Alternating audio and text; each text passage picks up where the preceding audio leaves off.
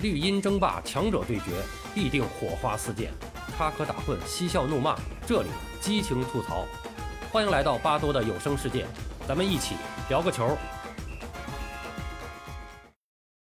关于三星阿根廷队和两代球王的这个成长之路呢，我们是通过了二十二期节目，给大家呢简要的做了一个回顾和介绍。咱们这个阿根廷世冠军这个专辑呢。也就进入尾声了，啊，那么今天呢，咱们呢，咱们再把阿根廷队成长的历史中的十大经典时刻，啊，给大家再过一遍，啊，因为咱们说是历史上的十大经典时刻，所以咱们去年年底刚刚结束的卡塔尔世界杯的夺冠这一幕，其实是可以说是阿根廷历史上最经典的一幕。啊，那我们就不算在十大经典里边啊，我们主要是回顾阿根廷国家队历史上的十大经典时刻。我们主要是按照这个时间线啊来往下串联啊。那么第一个经典时刻就是阿根廷队首次夺冠。那么这是在1978年世界杯上，这个世界杯呢是在阿根廷的本土举办。那么阿根廷队呢是借助东道主之力啊，以四胜一平一负的成绩打进了决赛。在决赛的时候啊是面对着荷兰队。那么阿根廷队凭借着肯佩斯的梅开二度和贝尔托尼的进球，最终是。三比一战胜对手，首次捧起了大力神杯。第二个经典时刻呢，我们就要提到是上帝之手。一九八六年墨西哥世界杯，是正值巅峰的马拉多纳率领阿根廷队卷土重来。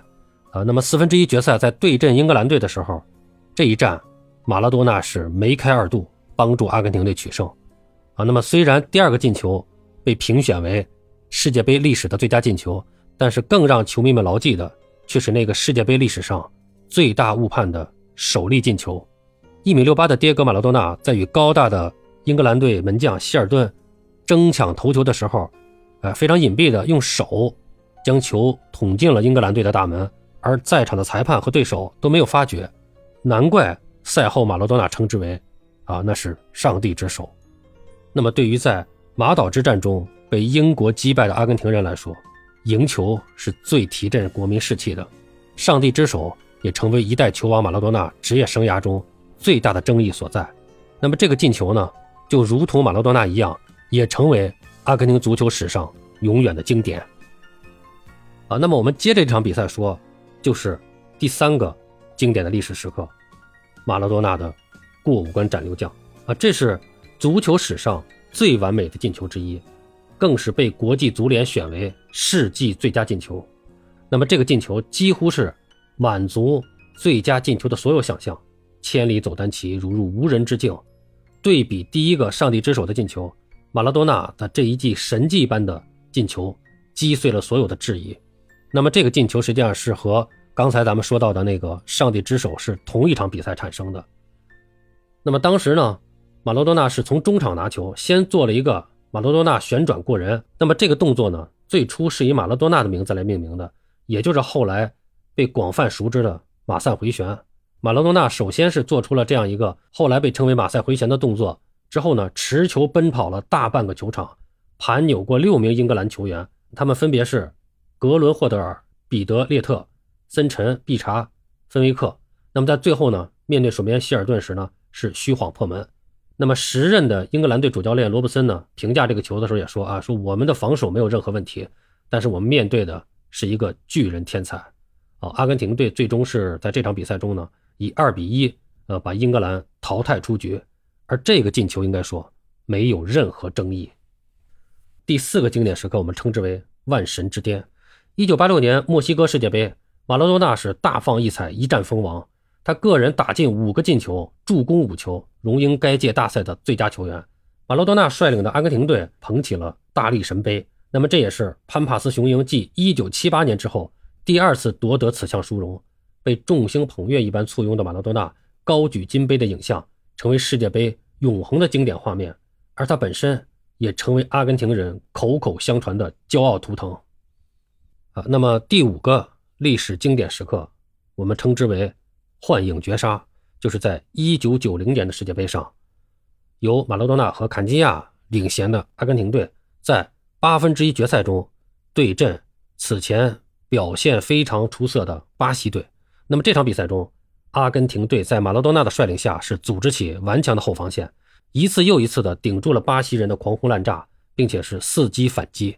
比赛进行到第八十分钟，马拉多纳是接后场队员的传球，从右路突进巴西队的前场，带球晃过巴西队两名防守队员，又在巴西队跟过来的两名后卫的夹击之前，一脚弧线传球，哎，把这个球呢是传给了被称为“风之子”的卡尼基亚脚下。一头金色长发的卡尼基亚以追风般的速度啊，据说卡尼基亚的百米速度是十秒零三啊，冲入已经无人防守的巴西队左路。面对距离二十多米远的巴西球门，是疾驰而来，并赶在巴西队门将封堵上来之前，快速的拨开守门员的封堵，是一脚破门。这一瞬间，与武侠小说中描写的是别无二致：长发飘飞，利剑出鞘，剑光闪过，对手倒地。虽然是卫冕冠军，但是啊，一九九零年的阿根廷队实力啊，相较于一九八六年，确实是有不少的下降。小组赛中也是勉强以第三名出现。那么在淘汰赛中呢，是对阵。卡雷卡领衔的猛将如云的巴西队时呢，表现的是极为狼狈，竟然被巴西军团打出了二十二比二的射门比。但是，阿根廷队门将格耶切亚的高阶低挡神奇化解了无数必进之球，力保球门不失。而马拉多纳则做到了不可胜在己，送出了世纪助攻。而卡尼西亚如幻风炫影一般的杀到门前，晃过门将一剑封喉。正所谓可胜在敌，在临近中场前是绝杀了巴西。再往下追溯。第六个经典时刻，那就是战神洒泪。巴蒂斯图塔是阿根廷的传奇前锋。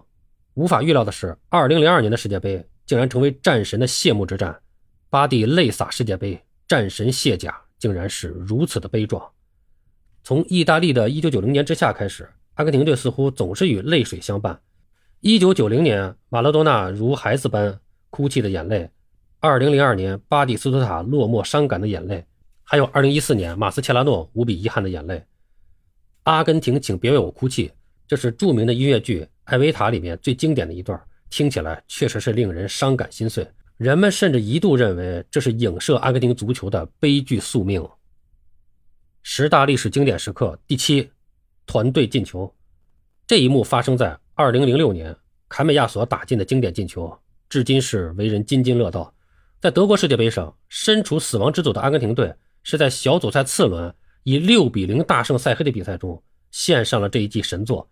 这粒进球经过了二十五脚串联，传递更多，但是花费的时间更长。最终，坎比亚索的射门穿过了塞黑的大门，将比分改写为二比零。从某种程度上讲，正是这球都摸不到的防守瓦解了塞黑队在当场比赛中的信心。第八大历史经典时刻，马大帅。二零零八年十月二十八号，阿根廷足协决定由马拉多纳来担任国家队的主教练职务。这一决定震惊整个足坛。二零零九年十月十五号，马拉多纳带领阿根廷队在世界杯预选赛上艰难过关，成功的进军了二零一零年世界杯。在南非世界杯上，阿根廷虽然在小组赛中是三战三胜，以进七球失一球的战绩成功出线，但是舆论一致认为老马的战术明显是攻强守弱。果然，阿根廷队在四分之一决赛中。遇到了强大的德国队，球队的防守弱点屡屡被对手抓住，最终球队是零比四大败而无缘半决赛。随后，马大帅在阿根廷国家队的主教练生涯也是遗憾的谢幕了。